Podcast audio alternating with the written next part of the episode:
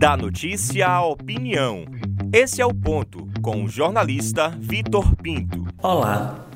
O corajoso pronunciamento do presidente Jair Bolsonaro na terça-feira foi cercado de contradições.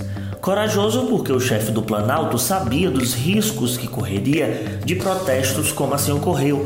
Falou no rádio e na TV em cadeia nacional, embalado ao som de panelas ecoadas em diversas capitais, inclusive Salvador. O Bolsonaro comedido, com a imagem esteticamente apresentável de fala mansa, diferente do Bolsonaro de 2020, que foi um verdadeiro kamikaze, acertou no tom, mas, como eu disse, errou nos dados nunca foi um apoiador da vacina desde a primeira hora e nunca foi um incentivador do diálogo para a base de ações coordenadas.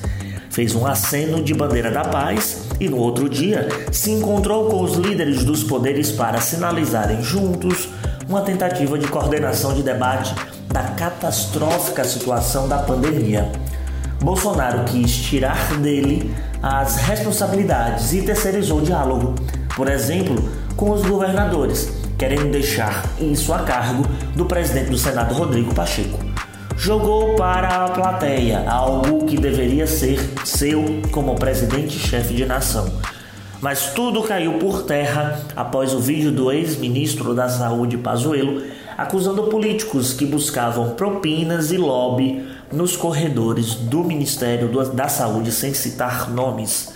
Lira, presidente da Câmara, mandou um sinal amarelo e falou de remédios amargos e fatais que o legislativo pode colocar em prática, a panos miúdos, impeachment.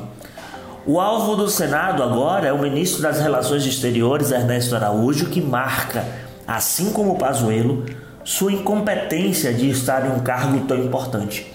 Partiu do próprio Congresso o pedido de ajuda à ONU à revelia do Itamaraty. A que ponto chegamos?